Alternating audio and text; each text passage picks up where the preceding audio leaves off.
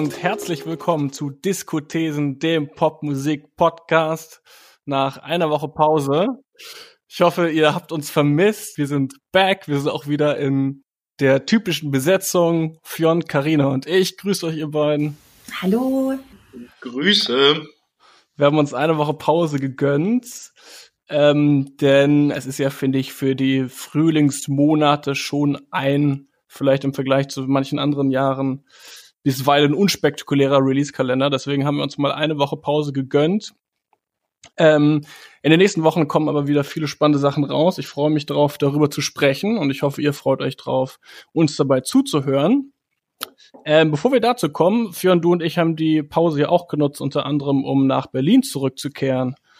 Ähm, und schon jetzt, nach drei Tagen Berlin, sind quasi alle meine guten Vorsätze und mein guter Schlafrhythmus aus den Wochen davor wieder komplett den Bach runter. Aber ich freue mich trotzdem sehr, wieder hier zu sein. Wie ist es bei dir? Wie war dein Wiedersehen mit Berlin?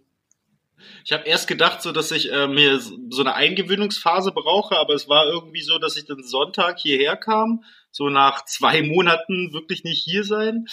Äh, und es hat sich einfach sofort wieder normal angefühlt.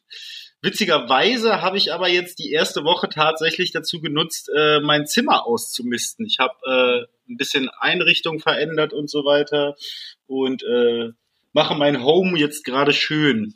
Hab mir so Pflanzen auch gekauft und so Pflanzenterrarien gebastelt aus so Einweggläsern. Ich äh, und färbe gerade zum zweiten Mal meinen Tischläufer ein. Also ich bin durchaus auf dem Hausfrauen-Grind hier. Nice. Ja, das Hobby, das neue Hobby, Heimwerkeln und Rumgärtnern. Ja, das ist nice. Man konnte die ganzen Wochen ja schon auf Instagram sehen, wie Menschen ihre Bücher nach Farben sortieren oder zu Hause das Bett umstellen und so weiter. Und äh, jetzt, wo wir wieder in unseren eigenen Zuhause sind, könnte man damit natürlich auch anfangen. Das stimmt. Ähm, Carina, du hast die ganze Zeit die Stellung gehalten hier in Berlin.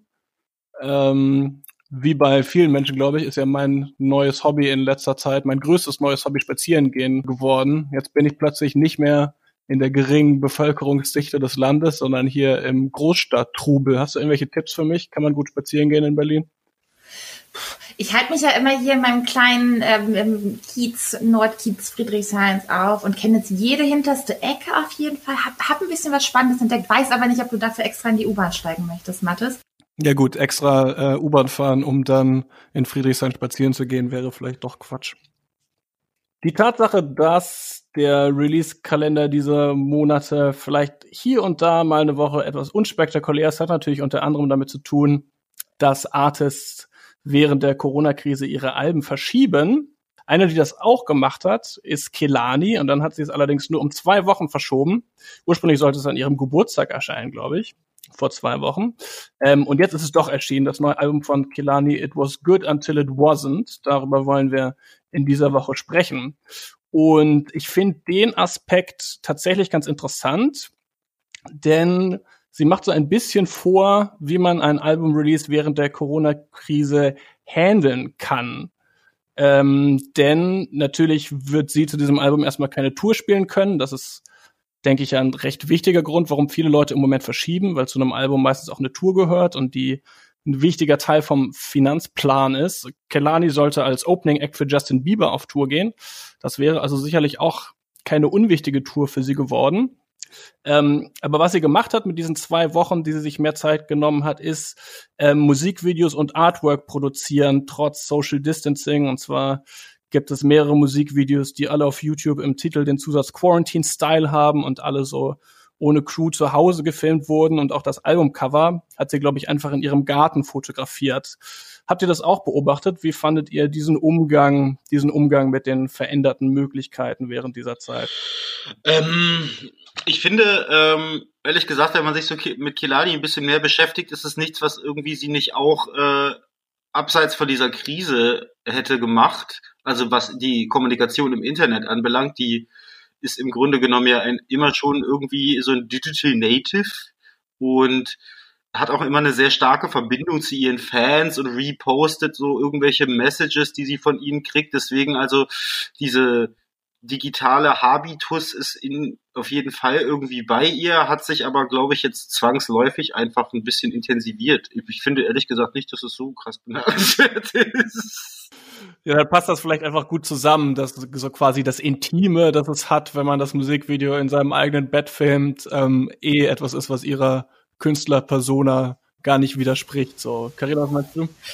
Naja, man muss ja schon sagen, also ich habe ein, ein Beats One Interview gesehen von ihr, ähm, wo dann die, diese neue Reihe R&B Now gelauncht wurde mit ihr. Und da hat sie schon betont, dass sie unfassbar stolz in gewisser Weise jetzt auf diese Musikvideos ist, weil sie das erste Mal wirklich von vorne bis hinten alles selbst directed, gecuttet und die Fotos gemacht, neue Skills sich angeeignet hat und dass das für sie schon was Besonderes ist was sie auch zu der Aussage gebracht hat, eigentlich ist mir auch egal, ob das jetzt erfolgreich ist und die Leute ist total, sie ist einfach trotzdem stolz darauf.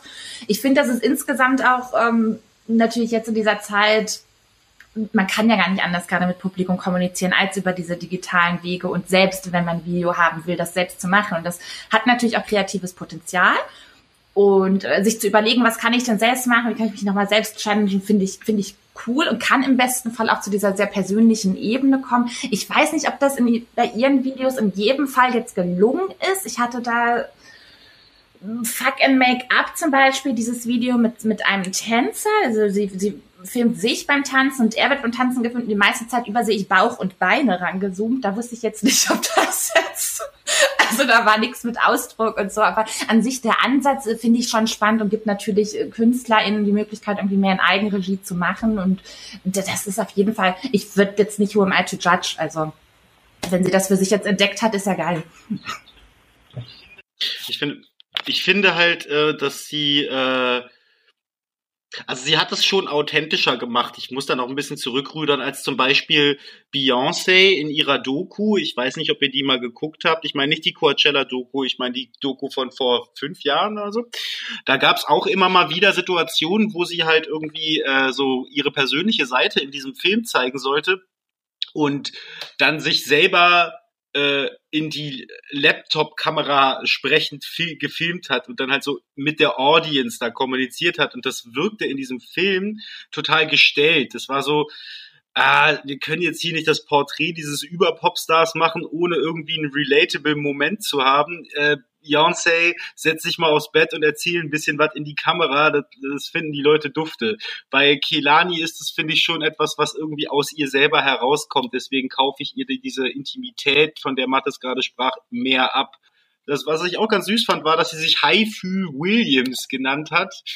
Äh, nicht nur in Bezug auf den Videomusik Musikvideoregisseur Hype Williams, den äh, alle 90er Kinder auf jeden Fall lieben, äh, sondern auch auf die äh, das Bay Area Genre Haifu, das Anfang der 2000er sehr large war. Das fand ich süß, dass sie da äh, immer noch so ein bisschen ihren Bezug zur Bay Area, wo sie ja herkommt, äh, hergestellt hat. Ich habe auch kurz an Beyoncé gedacht, aber lustigerweise in einem anderen Kontext. Es gibt eines, eines von diesen äh, Quarantine-Musikvideos, da sieht man irgendwie nur in so grainy Bildern, äh, der Standard-Dad-Joke in den YouTube-Kommentaren wäre wahrscheinlich, ob das mit einem Toaster aufgenommen wurde, wie sie irgendwie so twerkt. Und da habe ich dann gedacht, ja, 7-Eleven von Beyoncé ist es jetzt nicht ganz. So, das Video. Bei dem Cover, habt ihr das gesehen, dass es da, also angenommen, man würde jetzt die CD kaufen, ist mir erst relativ spät aufgefallen. An sich sieht dieses Cover ja so ein bisschen aus, also auf mich wirkt es erstmal wie, also sie steht da an einer Mauer in ihrem Garten und hält einen Wasserschlauch und äh, ist auf so einem kleinen auf so eine kleine Kiste und schaut über die Mauer rüber und es sieht erstmal so ein bisschen aus wie so ein, finde ich, klassisches Instagram-Anzeige für Pepe Jeans oder so. Und äh, wenn man jetzt die CD aber hätte, sich kaufen würde, hätte man auf der Seite, wo die Tracklist drauf ist, nochmal ein anderes Bild. Und zwar wird da äh, von der anderen Seite der Mauer geshootet. Man sieht ihr Gesicht und wie hinter ihr in ihrem Garten die Welt untergeht. Quasi. Also so ein absolutes Dystopie-Szenario. Ja, beziehungsweise so ein, hatte ich dann das Gefühl, sie guckt nach vorne, ne? Da können wir dann zu kommen, ob sich das vielleicht auch textlich in dem Album niederschlägt, dass sie gesagt hat, dieses ganze Chaos, äh, kaputte Relationships und so weiter, die vielleicht versinnbildlicht werden durch dieses, durch diese brennende, qualmende Landschaft da im Hintergrund, lässt sie jetzt hinter sich und guckt nach vorne. Ähm, aber bevor wir so tief einsteigen, wollen wir wie immer einmal kurz den Blick zurückwagen und uns äh, erklären lassen, wer Kelani eigentlich genau ist, wo sie herkommt, was sie interessant macht. Und das macht diesmal in einem Einspieler Fionn. Eigentlich standen die Zeichen auf Eintagsfliege. Mit der Teenie-Band Pop Live belegt Kelani 2011 den vierten Platz der Castingshow America's Got Talent und sieht ihre Chancen auf eine Karriere als Musikerin damit erst einmal brach liegen. Dabei ist sie damals gerade einmal 16 Jahre alt und hat bereits drei Jahre sehr hart für diesen Tag trainiert. Doch eine Option, die Kelani vermutlich noch nie in den Sinn kam, ist aufgeben. Talent reicht nicht, es braucht harte Arbeit, hat sie einmal gesagt. Kurz nach der Schule beschließt Kilani deswegen nach LA zu gehen, die heimliche Welthauptstadt des Pop. Hier soll sie von Nick Cannon protegiert werden, den sie bei America's Got Talent getroffen hat, was allerdings wegen unterschiedlicher Vorstellungen nicht so ganz klappt. Und so sind es ihre Wurzeln in der Bay Area, die ihre Karriere erst über Soundcloud-Uploads ein bisschen ins Rollen bringen. Ihre Karriere lässt sich nach den anfänglichen Internet-Mini-Hits wie Anti-Summer Love in drei Etappen aufteilen. Als einziges weibliches Mitglied der Heartbreak Gang um Bay Area Größe I Am Sue zieht Kilani 2014 mit dem Mixtape Cloud 19 erste Aufmerksamkeit auf sich. In der zweiten Etappe bekommt sie einen Atlantic Deal und veröffentlicht ein weiteres Mixtape. 2017 erscheint schließlich ihr Debütalbum Sweet Sexy Savage um die Single Gangster, das sich auf dem Soundtrack des Superheldenfilms Suicide Squad befindet und bis heute Kelanis größter Hit ist. Da ist Kilani von Puff Daddy, der in den 90ern Kilanis Genre Hip-Hop-Soul im Grunde erfunden hat, bereits als R&B-Retterin bezeichnet worden und sorgt in der Klatschpresse für Furore, weil sie offen bisexuell ist und eine Weile mit dem NBA-Profi Kyrie Irving liiert war. Das macht sie irgendwie auch politisch, auch wenn Kilani ihre Social-Media-Kanäle eher für Motivationssprüche als Brandreden nutzt. Sie ist ein Internetkind. Ihre Musik kann als Laptop-Soul bezeichnet werden. Der Grund, warum Kilani, die 1995 in Oakland geboren wird und auch dort aufwächst, überhaupt zum Singen kommt, ist ihr Großvater. Der wiederum ist großer Fan von Stevie Wonder und singt mit Kilani zusammen seine Lieder. Kilanis stärkste Einflüsse sind aber Erykah Badu und insbesondere Lauren Hill, hat sie einmal gesagt. Doch auch TLC, Usher oder der Love Story Kitsch von Murder Inc. aus den frühen 2000ern blitzen auf ihren Releases auf. In Zeiten, wo sich R&B-Künstler mehr und mehr vom Genre abwenden und alternative Bezeichnungen suchen, ist Kelani die vermutlich purste R&B-Künstlerin der aktuellen Popwelt. Ihr zweites Album It Was Good Until It Wasn't ist ein Schlafzimmeralbum. Wie findet ihr denn, klingt dieses Album im Vergleich zu ihrem Debüt Sweet Sexy Savage? Da ist der Titel ja eine Anlehnung an TLC, um noch eine, noch eine weitere Referenz in den Ring zu werfen. Äh, ist das ein Album, das nach R&B-Rettung oder nach, nach Neo-R&B klingt? Wie in dem Einspieler ja auch schon erwähnt, finde ich äh, Kelani deswegen gut, weil sie so linearen R&B macht. Sie macht überhaupt keine Anstalten, äh, jetzt irgendwas anders machen zu wollen, sondern sie macht so ganz klassische Schlafzimmermusik. Und das finde ich gut. deswegen, ich mochte das Album, weil R&B come on, es ist Sexmusik so und dann kann man das halt irgendwie da so nett dümpeln lassen. Es hat so Atmosphäre, ja, finde ich schon äh, konsumierbar. Also ist halt auch so im Vergleich zu ihrem ersten Album passiert da jetzt inhaltlich auch nicht so sonderlich viel. Ähm, ich hatte äh, beim ersten Album auch die Möglichkeit, ein Gespräch mit ihr zu führen und da äh, ging's halt, da war halt dann vom Management die äh, Ansage, bitte keine äh, Fragen in Richtung Beziehung und Liebe. Und das Problem war so ein bisschen, dass es auf dem Album eigentlich nur um Beziehung und Liebe geht und das ist auf dem neuen Album auch definitiv der Fall. Deswegen finde ich, inhaltlich hat sich da jetzt nicht so viel verändert. Die Frage ist natürlich dann teilweise schwierig, ob Sex und Liebe in R&B-Songs so zur bloßen Trope verkommen oder ob man daraus jetzt wirklich viel rauslesen kann, gerade wenn dann auch noch die Beziehungen so sehr in der Öffentlichkeit stehen, wie sie das bei Kelani tun, was ja jetzt eigentlich für die Bewertung der Musik gar nicht so, so wichtig sein sollte. Ähm, Marina, findest du, es geht auf diesem Album inhaltlich nur um Sex und Liebe oder ist da noch was anderes? Ich finde schon, es geht sehr, also was vorher so sweet, sexy, savage, finde ich, ist jetzt sweet und savage so ein bisschen rausgefallen. Das ist sexy, sexy, sexy.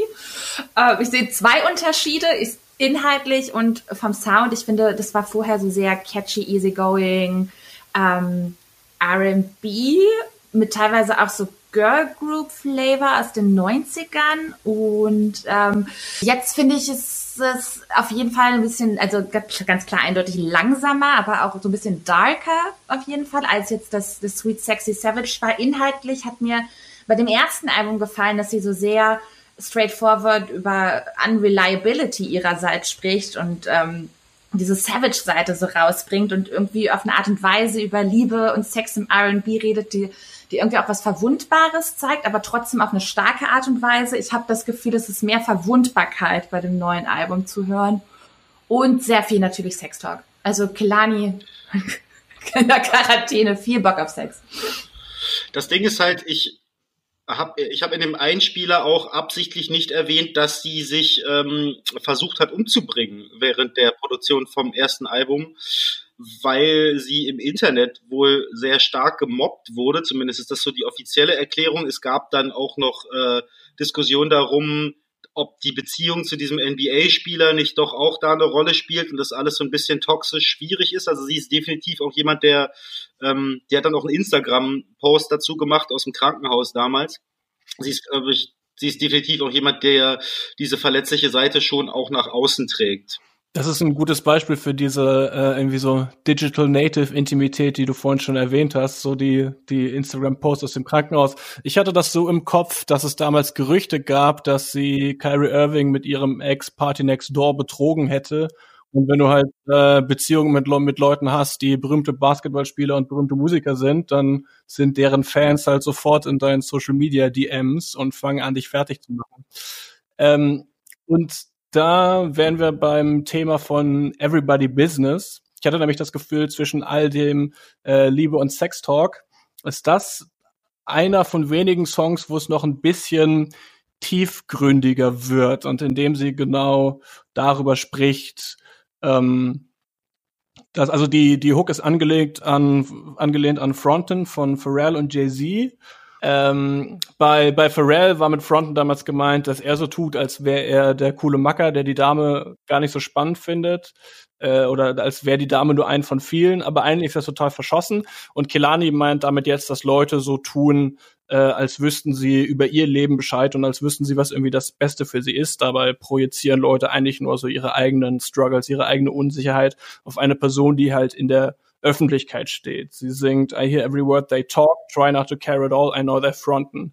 Ähm, also das hatte ich, hatte ich das Gefühl, da geht so ein bisschen darum, wie sie, wie viele, vor allem weibliche Stars, damit zu kämpfen hat, dass es so ein öffentliches Interesse an ihrem Liebesleben gibt, da, damit zu kämpfen hatte, bis zu dem Punkt, dass sie äh, versucht hat, sich umzubringen, wie Fionn eben erwähnt hat. Ist euch der Song auch aufgefallen?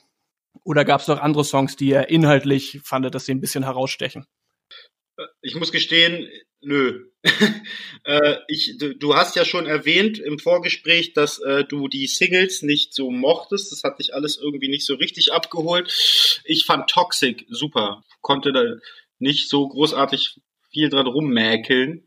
Außer, dass es natürlich so ein Classic R&B-Song ist. Auch wenn es natürlich um äh, diese Push-and-Pull-Dynamiken von Liebesbeziehungen, die sie manchmal da gepflegt hat, geht ist es ein sehr schönes Stück Musik. Ich fand Toxic jetzt beim wiederholten Hören auch gut. Ne? Also ich habe gemerkt, dass es vielleicht aufgrund des Sounds beim, beim ersten Hören oder vor allem die Singles, als ich die so einmal gehört habe, relativ an mir vorbeigelaufen sind und jetzt so mit wiederholtem Hören kann ich schon was damit anfangen. Carina, du hast ja auch schon mal erzählt, dass du Alben ähm, oft mehrfach und so ein bisschen mit anderem Aufmerksamkeitsniveau hörst. Wie war das bei dir? Mir ist, als ich genau das getan habe, ist mir noch ein Song aufgefallen, ähm, aber jetzt nicht, weil ich, weil ich es extrem deep fand von der Message, sondern weil ich da nochmal festgestellt habe, inwiefern sich irgendwie was von der Attitude oder Self, irgendwas hat sich geändert textlich, finde ich, im Vergleich zu dem ersten Album bei Hate the Club beispielsweise. Es geht un unfassbar mhm. oft auch bei dem Everybody Business darum, dass sie Bagging, also bag darum, er soll nicht auf die Gerüchte hören. In dem Fall baggt sie darum, sie geht extra in den, in den Club, obwohl sie den Club hasst, weil sie einfach nur hofft, dass er da ist. Und dann gibt sie sich ein, um rübergehen zu können. And begging you to walk me out and say you miss me, I need proof. Und das ist irgendwie so was Neues von der Anstell Einstellung, also nicht so fuck it, scheiß drauf, was die reden und do you dirty und was weiß ich, sondern es ist jetzt so dieses ich brauche dich, bitte nimm mich, habe ich das Gefühl. Stimmt, äh, stimmt. Jetzt, wo du es gerade sagst, Hate the Club ist mir tatsächlich auch aufgefallen. Das fand ich aber auf der Ebene halt cool, dass sie halt ähm, auch unter diesem Quarantäne-Aspekt aktuell halt einfach äh, sagt, äh, ich hasse den Club, und ähm, jetzt, wo wir alle nicht in den Club gehen können, ist es irgendwie schön, dass jemand das mal ausspricht. Eigentlich sind wir insgeheim alle gerne Stuben, eigentlich sind wir gerne alle Stubenhocker, so. Aber übrigens auch sehr lustig an dieser Geschichte ist, also den Masego-Part fand ich super. Ähm, der kommt ja, glaube ich, zum Schluss ja. rein. Aber er spielt, er spielt nur Saxophon, oder? Oder singt er auch? Ich glaube, er singt auch. Also ich dachte, da, Masego spielt nur Saxophon. Kann auch sein, dass ich mich da ein bisschen. Okay. Aber äh, lustiger Fun Fact hierzu auch ist, dass ähm, eine Person daran mitgewirkt hat, äh, die wir in diesem Podcast schon besprochen haben, nämlich äh, Yusuf Days. Der hat äh, den Beat, den Beat programmiert. Nice. Shoutouts. Ja, wenn äh, äh, äh, Diskothesen ist Worldbuilding. Wenn man so alle unsere Episoden anhört, dann baut sich da nach und nach so ein Puzzle zusammen und dann hat man Popmusik verstanden. Ja. An, die, an dieser Stelle auch erstmal noch großen Shoutout an ähm, den Blog äh, PickD, Picked, PQD, PQ, PQD, wie spricht man das aus? Ich weiß es nicht, aber ähm, äh, ich glaube PQ'd oder so. Äh, der, die, die haben einen Artikel äh, verfasst, wo drin steht, ein Dossier für alle, die sich jetzt nicht zwischen Musik und Podcast entscheiden können. Und da äh, wurden wir erwähnt, ganz prominent. Deswegen schöne Grüße an Benjamin Freund, der sich offensichtlich unsere Sachen angehört hat. Yes. Liebe Grüße. Das freut uns sehr, ja. Wenn du jetzt gerade zuhörst, Benjamin, liebe Grüße an dich. Und wenn ihr gerade zuhört und auch für Online-Medien arbeitet, dann schreibt auf jeden Fall Listicles, in denen ihr für uns Werbung macht. Ist doch klar. Aber im Anschluss an das, was, was ich gerade meinte, findet ja auch, dass irgendwie insgesamt zum, zum Thema Sex eine andere Einstellung irgendwie da so da ist. Also insgesamt hat das nicht immer den Eindruck, sie hat einfach Bock drauf und redet selbstbewusst drüber, sondern mit einem Partner oder einer Partnerin zu schlafen, dient als, als Mittel, um zu, davon zu überzeugen, dass sie die richtige Person ist. Mhm. Ich fand's, ich fand's ambivalent. Also ich wollte dazu eben noch sagen, ich habe ein Interview in der Entertainment Weekly gelesen, an dem Kelani davon spricht, dass sie auf dem Album ein ganz neues Selbstbewusstsein hat. Und das hat damit zu tun, dass sie Mutter geworden ist 2019. Ähm, und auf einer oberflächlichen Ebene scheint es hier natürlich immer noch mehr darum zu gehen, Babys zu machen, als Babys zu haben. Aber sie sagt halt, das Muttersein hat sie irgendwie erwachsener und smarter gemacht. Sie guckt jetzt nach vorne, weil sie das Gefühl hat, wenn der Typ nicht gut für mich ist, dann muss ich mir das auch nicht gefallen lassen und da nicht ewig hin und her und rumhühnern, weil es gibt irgendwie größere und wichtigere Dinge in meinem Leben. Aber das, ähm, das hört man textlich nicht raus. Ne? Ich habe dann gedacht, das hat vielleicht eher damit zu tun, dass weil das wäre so meine These zum Sound. Ich glaube, ihr habt das auch so ein bisschen anders gesehen, dass sie schon mit diesem straighten R&B-Sound vielleicht auch ein bisschen, das klingt jetzt so ein bisschen paradox, aber dass sie sich so ein bisschen mehr selbst gefunden hat auf diesem Album, weil die die mehr Abtempo-mäßigen Songs auf Sweet Sexy Savage schon auch teilweise austauschbarer klingen, finde ich, oder so ein bisschen vorhersehbarer klingen. So finde ich, kann man das auch sehen. Und was den Sex betrifft, ähm, ja, ich habe jetzt nicht darauf geachtet, wie selbstbewusst sie ist, aber ich finde, es ist, ähm, es ist ambivalent von äh, fucking Make-up, auf dem sie irgendwie davon erzählt, man kann nicht voneinander lassen, auf Trennungsex folgt Versöhnungsex und dann wieder Trennungsex und so, ähm, zu diesem Unterwürfigen, wovon du schon gesprochen hast, oder Serial Lover, wo sie dann ja doch erzählt, dass sie irgendwie einen nach dem anderen und so. Also ich hatte das Gefühl, ähm, es ist, ja, das ist dann immer eine recht naheliegende These zu so einem äh, Sex-RB-Album, dass es irgendwie so von allen Seiten das Thema Sex beleuchtet oder was ein bisschen bedauerlich ist, finde ich, so in der Gänze des Albums, dass sie doch sehr stark äh, ihre heterosexuellen Beziehungen irgendwie besingt. Ich hatte bei dem ersten Album noch manchmal das Gefühl, dass äh, man die Songs auch so lesen kann, dass man nicht richtig weiß, mit wem sie da gerade schläft, auch aufgrund ihrer offenen Bisexualität. Und das fand ich irgendwie einen schönen Ansatz. Ähm, und das hat das auch irgendwie interessant gemacht und vor allen Dingen wahrscheinlich auch einfach re more relatable für andere Menschen. Aber das hatte ich auf dem Album ist es dann doch sehr ähm, klassisch äh, heteronormativ geblieben, wie es im R&B ja doch häufig der Fall ist. Hattet ihr ein anderes Gefühl? Ich, ich habe da auch so ein bisschen drauf geachtet, weil ich drüber, drüber nachgedacht habe, dass sie offen bisexuell ist, ob da die Formulierungen irgendwie bewusst ambivalent sind oder ob sie auch mal weibliche Pronomen verwendet, irgendwie in, in, in einem der Songs oder so. Ähm, von daher ist mir das auch aufgefallen, aber dann dachte ich so gut, man kann ja auch jemandem nicht vorwerfen, dass sie jetzt irgendwie vielleicht äh, da, da, das nicht nach außen trägt oder jetzt nicht gerade die LGBTQ-Fahne hochhalten will oder dass sie vielleicht tatsächlich im letzten Jahr wieder nur Beziehungen mit Männern gehabt hat ähm, und das jetzt verarbeitet so, finde ich immer schwer, KünstlerInnen da einen Strick draus zu drehen. Aber ich verstehe komplett, was du meinst. Ich habe da auch drauf geachtet, auf jeden Fall. Aufgefallen ist mir auch, bei Toxic sagt sie auch explizit, put the pussy away for you. Was auch so ein bisschen so klingt, als ob sie für jemanden auf bisexuelle Beziehungen verzichtet. Ich weiß es nicht. Aber klar, das zum Vorwurf zu machen oder zu sagen, sie müsste jetzt irgendwie mehr das thematisch wieder, äh, kann man, kann man nicht bringen. Ja.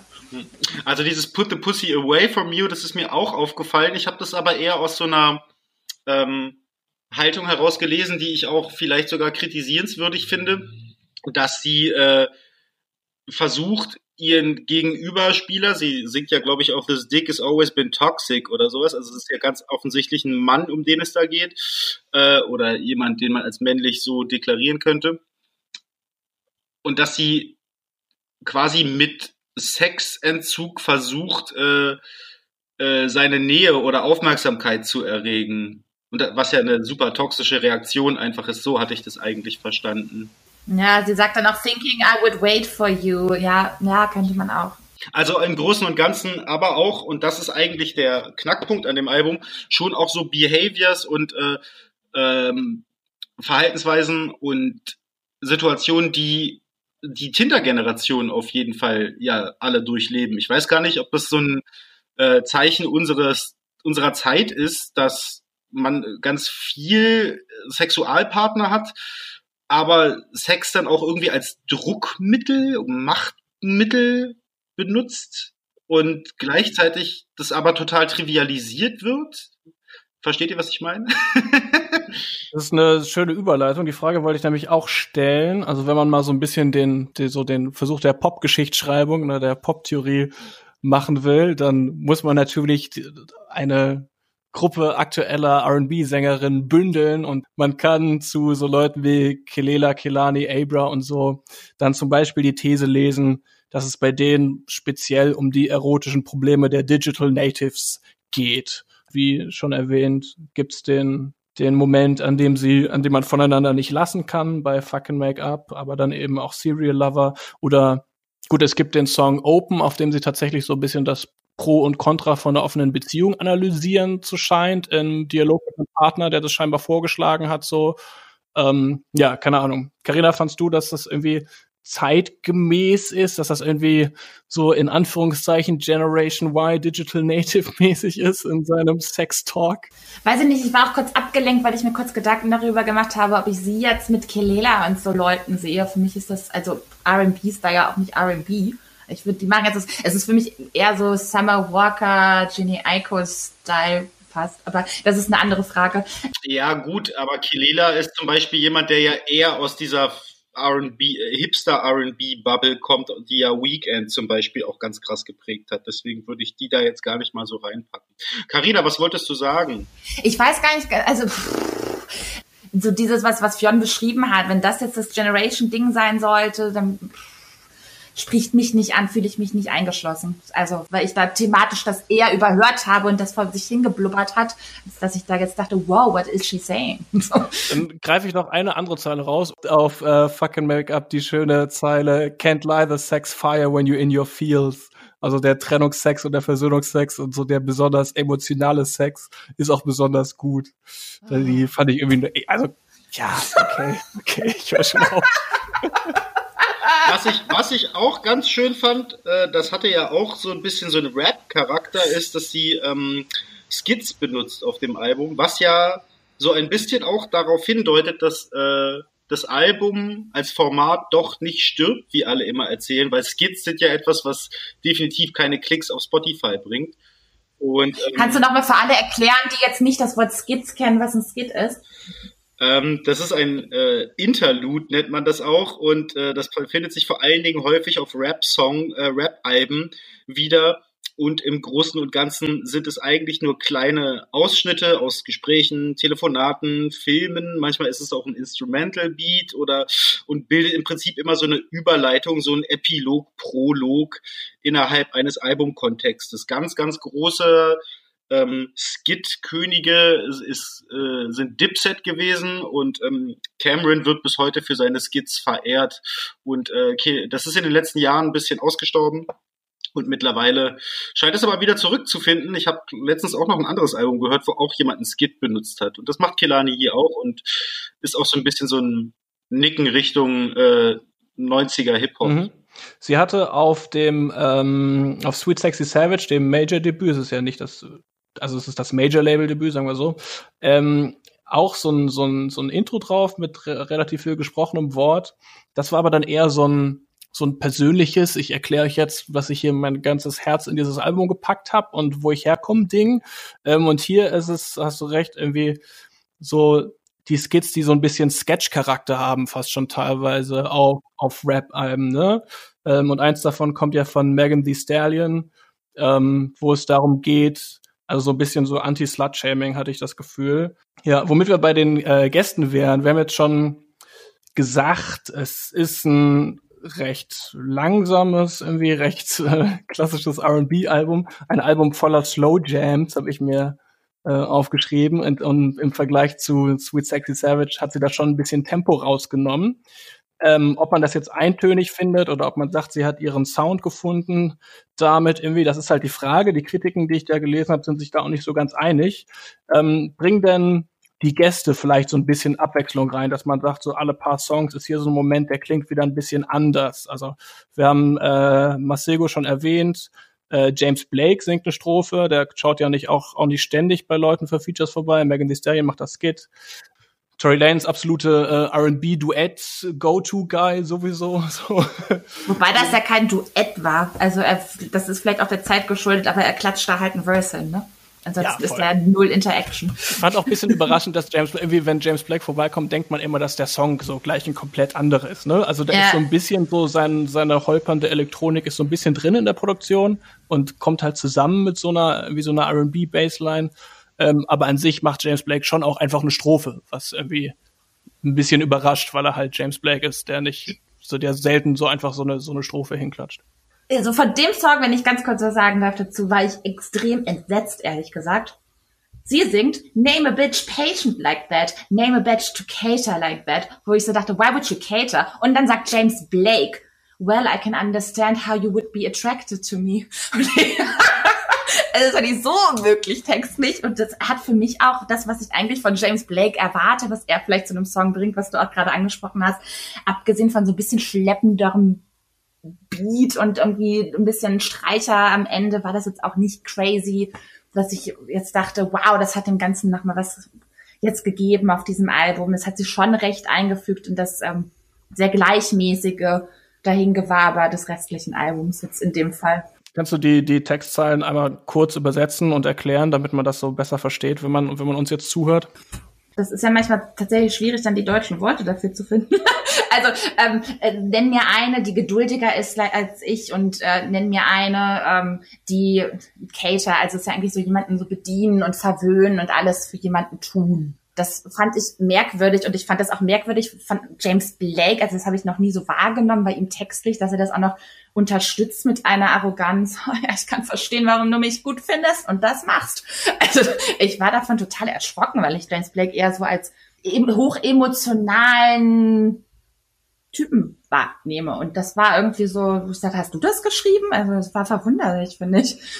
Mhm. Naja, so viel dazu. Ähm, für mich haben jetzt diese, diese Features, wie gesagt, ehrlich nicht, es war, wie gesagt, vielleicht ist das einfach, also man, man schickt momentan Songs mehr denn je einfach hin und her und man, man fügt irgendwie noch mal ein Part hinzu, aber ich hatte nicht das Gefühl, dass die Sachen äh, richtig zusammenfinden, dass ich das Gefühl habe, da ist jetzt ein Song, den zwei Menschen zusammen machen. Es ist halt einfach irgendwie, jemand hat ein Feature hingeklatscht.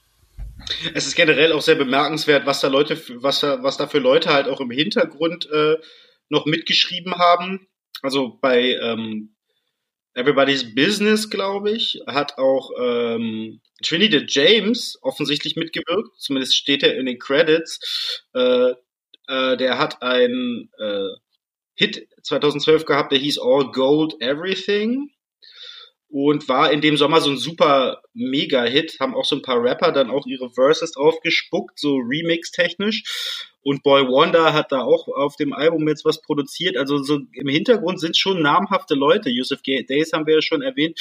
Aber im Großen und Ganzen ist es ich glaube, keiner der Beteiligten findet, dass das jetzt ein Meisterwerk ist, um es mal ganz platt auszudrücken.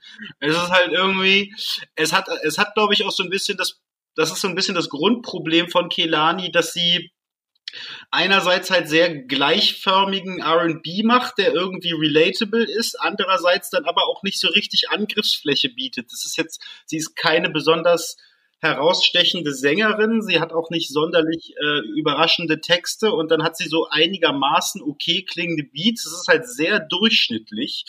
Und Durchschnitt in, in Questlove von The Roots hat mal gesagt, die Leute sollen aufhören, mal auf Durchschnitt rumzuhacken. Durchschnitt ist nicht schlecht. Und das stimmt, das, dafür stehe ich auch ein. Aber im Großen und Ganzen kann es halt dazu führen, dass man Kilani dann eher unter ferner Liefen einsortiert.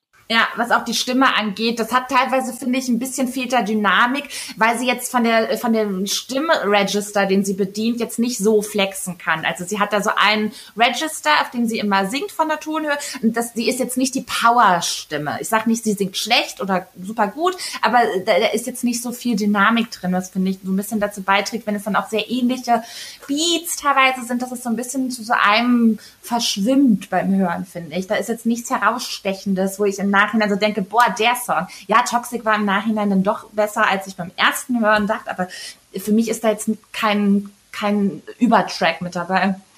Gut. Ich fasse zusammen, wir sind von dem Album nicht so richtig in Wallungen gekommen. Das, das Blut ist eher lauwarm. Ähm, ich wollte noch einen Shoutout da lassen an die Backing Vocals of Bad News. Das war so einer der Momente, die immer wieder mal aufblitzen, die ich dann auch ganz interessant fand. Das klingt so ein bisschen, als hätte man einen Autotune-Filter auf einen gregorianischen Chor gepackt und klingt so ein bisschen geisterhaft. Das fand ich schön. Und ähm, einen Gast haben wir noch nicht erwähnt. Das ist nämlich äh, die Rapperin Lexi Ali J die auf dem Album Closer Lexis Outro zu hören ist. Die war auch schon auf, auf dem nicht Major-Debütalbum, sondern dem Debüt-Debütalbum auf You Should Be Here äh, 2015, glaube ich, zu hören. Und äh, die ist Anfang diesen Jahres sehr jung verstorben. Ähm, war eine junge Rapperin, die vielleicht anders als man das von jungen zeitgenössischen Rapperinnen und Rappern gewohnt ist, eine Storytellerin war, sehr großer Fokus auf die Lyrics, war großer Fan von J. Cole, was dazu dann ganz gut passt. Und Kelani war mit ihr befreundet, hat sie sogar ihre kleine Schwester genannt und zollt ihr also Tribut, in dem dieser noch unveröffentlichte Part das Ende von dem Album ist. Freundinnen und Freunde, wir hatten ganze zwei Wochen durch unsere kleine Pause, in denen wir fleißig neue, neue Songs hören konnten ähm, und überlegen, was davon wir wohl picken, um es in unsere beliebte Songs der Woche Playlist zu packen. Ähm, Carina, ich fange mal mit dir an. Was hast du dir ausgesucht aus den letzten zwei Wochen?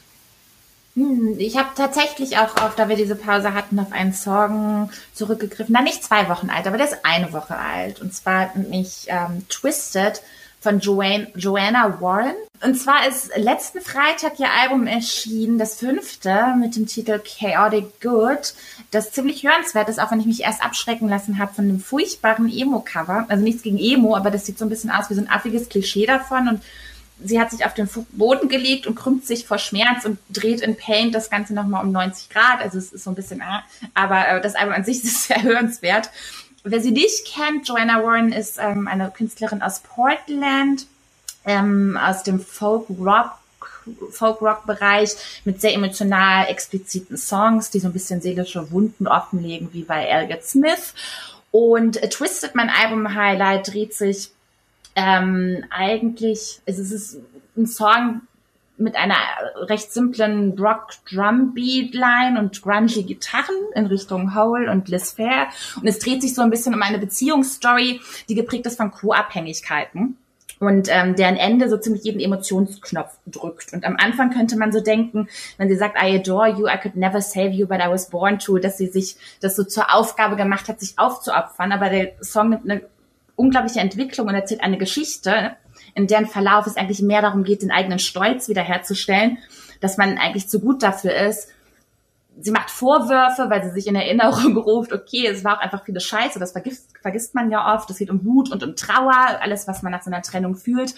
Und ähm, am Ende sagt sie einem, nicht am Ende, aber ziemlich mittendrin, sagt sie einem the real deal und dann kippt diese Stimme auf einmal ein absolutes Kreischen und Keifen um. Und es ist ein ständiger Wechsel bei diesem Gesang zwischen Verletzlichkeit und diesem, diesem Geschrei, der dann schlagartig total ausufert und gegen so eine Gitarrenprogression ankämpft. Und ähm, am Ende hat man das Gefühl, befreit sie sich von allem und äh, insgesamt schafft es dieser Song einfach in so drei Minuten 40 komplett so eine Phase zu erzählen von es tut mir nicht gut, aber ich mach's trotzdem, bis ich scheiß jetzt drauf und mach's halt einfach nicht mehr. Und ähm, ja, deshalb Joanna Warren Twisted, mein Song der Woche. Auch daran kann man sich also sein, seine Relationship-Ideen äh, abarbeiten. Björn, geht's bei dir auch um, um Relationships? Äh, in der Tat ja. Mein Song der Woche ist von Gold Roger. Und zwar auf seinem jetzt am Freitag erschienenen Fortsetzungsalbum Discman Anti-Shock 2 befindet sich der Song Uh oder Uh oder wie auch immer man das aussprechen möchte. Ist halt ein großes und ein kleines U. Und, und in dem Song geht's aber um äh, Sex. Und es wird immer im deutschen Rap so erzählt, dass Shindy äh, der, der Gott des deutschen Sextracks ist. Was ich, was ich persönlich nicht finde. Ich finde Sextracks auch im Rap generell immer sehr schwierig. Es gibt ich habe aber ich habe eine Zeit ich habe eine Zeit lang beim Joggen so einen Song von ähm, Big Sean gehört, der so ein äh, Album mit Metro Boomin gemacht hat, der geht so ass so good, pussy so good. Und es wird halt immer so gesagt, dass die Amerikaner, die können das irgendwie so elegant hinkriegen, dass es cool klingt, über Sex zu rappen, aber ich finde es bei den Amis eigentlich immer mindestens genauso belastend wie bei den Deutschen und ich finde es halt auch bei Shindy belastend, wenn er über Sex rappt. Und Gold Roger hat aber einen Song gemacht, wo er auch über Sex rappt, aber es ist überhaupt nicht belastend. Es ist eher, es geht da auch eher so um die Emotionen. Er beschreibt jetzt nicht, wie er irgendwelche körperlichen Dinge tut, sondern er sagt sowas wie, ähm, fast heimlich reichst du mir danach die Gouloir, äh, ich mach sie an, sagt nichts, liegt nur da und er umschreibt halt eher so diese Emotionen, die du da durchlebst, wenn du mit jemandem körperliche Nähe teilst. Und deswegen Song der Woche UU von Gold Roger, denn äh, wir brauchen definitiv nicht noch mehr Songs über Sex, aber den schon. Klingt sehr gut. Liebe Grüße. Ähm, ich mache mit meinem Song der Woche diesmal quasi den In Memory of Pick. Das hat Fionn vor ein paar Wochen ja schon mal mit Bill Withers gemacht. Und es ist jetzt schon ein paar Tage her, aber am 30. April ist Tony Allen verstorben. Und Tony Allen ist sehr wichtig für die Musik, die wir als Afrobeat kennen und auch für die daraus entstandene modernere Variante Afrobeats.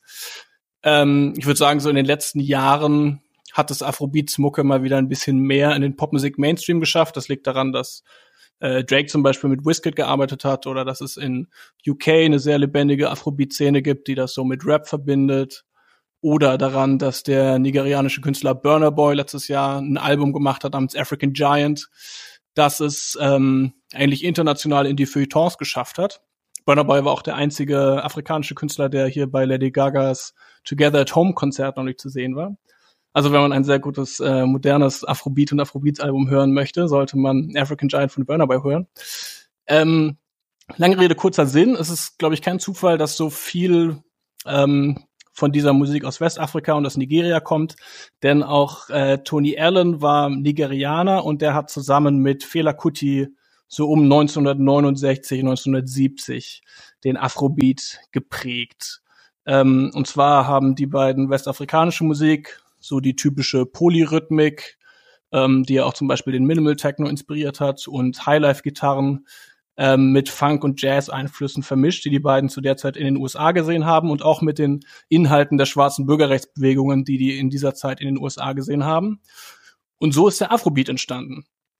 Und ähm, ja. Äh, kann, Kannst, kannst du noch ganz kurz äh, die Unterscheidung zwischen Afrobeat und Afrobeats aufsagen? Ich glaube, manche Menschen verwe verwechseln das. Ja, sehr gerne. Also das, was quasi ähm, die beiden damals geprägt haben, was noch recht sehr von analogen Instrumenten äh, geprägt ist, sage ich mal, ist der Afrobeat. Und mit Afrobeats meint man dann eigentlich die Mischung dessen mit elektronischer Popmusik, die dann irgendwann später entstanden ist. Das hat Tony Allen durchaus auch selbst ne, oder, oder auch mit, mit Rap und Popmusik. Das hat Tony Allen durchaus auch selbst mitgeprägt, als er dann in den 80ern irgendwann sich von Fela Kuti getrennt hat und Solomusik gemacht hat. Ähm, und einen dieser Songs aus dieser Zeit habe ich im Übrigen danach ausgewählt. Also man könnte bei Tony Allen ganz viel nehmen. Der hat bis zu seinem Tod Musik veröffentlicht, äh, zuletzt mit Damon Albarn von den Gorillas zum Beispiel zusammengearbeitet. Also der hat 50 Jahre lang im Endeffekt Musik gemacht. Ähm, und ich habe einen Song aus dem Jahr 1985 genommen. Da sind Tony Allen und Fela Kuti schon getrennte Wege gegangen. Und das ist der Song NEPA oder NEPA, in Klammern Never Expect Power Always. Das ist eigentlich der Name eines äh, nigerianischen Stromversorgers und aber so als Bon mot äh, steht das dann eben für Never Expect Power Always. Also Tony Allen macht sich auf dem Song so ein bisschen darüber lustig, dass die Stromversorgung nicht so ganz zuverlässig ist. Und das ist ein Song, auf dem schon ganz deutlich so Dub beeinflusste elektronische Spielereien zu hören sind. Also von daher ein Song, der so ein bisschen quasi vom Frühwerk zum Spätwerk führt, der so ein bisschen zeigt, was bei Tony Allen und auch bei vielen anderen Afrobeat und Afrobeats-KünstlerInnen noch kommen sollte in den Jahren danach. Deshalb ist das mein Song der Woche von einem äh, ganz wichtigen Künstler, der da verstorben ist vor einigen Tagen, Napper von Tony Allen. Und damit sind wir auch schon wieder am Ende der Folge angelangt. Wollen wir eigentlich mal teasern, worüber wir in der nächsten Woche sprechen? Ja. Äh, also in dem Fall nächste Woche, glaube ich, hatten wir uns geeinigt und darauf freue ich mich sehr. Sprechen wir über das neue Release von Charlie XCX auch ein äh, Corona-related Release. Nämlich am Anfang der Social Distancing-Zeit angekündigt, dass sie da alles, woran sie gearbeitet hatte, für ihr nächstes Projekt erstmal wegschmeißt und dann sich selbst challenged, quasi in der Isolation innerhalb von knapp einem Monat ein Album zu produzieren. Ähm, von daher Parallele zu Kelani. Auch da ist dann alles Cover Artwork, alle Musikvideos und so weiter von zu Hause entstanden. Ähm, in ihrem Fall nicht, indem sie sich im Garten fotografiert hat, sondern auch durch ganz viele Einsendungen von Fans und so weiter. Ähm, das wird spannend. Sprechen wir nächste Woche drüber. Und bis dahin, gehabet euch wohl, hört viel Musik und äh, meldet euch bei uns, wenn ihr Feedback habt, unter diskothesen.gmail.com. Postet uns in eure Stories, wenn euch das gefallen hat. Schreibt uns auf Twitter in die Drukos, dass ihr das Album von Kelani genial fandet und dass wir keine Ahnung haben. Äh, wir freuen uns auf all das. Und damit Tüdelü, tschö mit Ö, bis denn. Tschüss. Tschüss.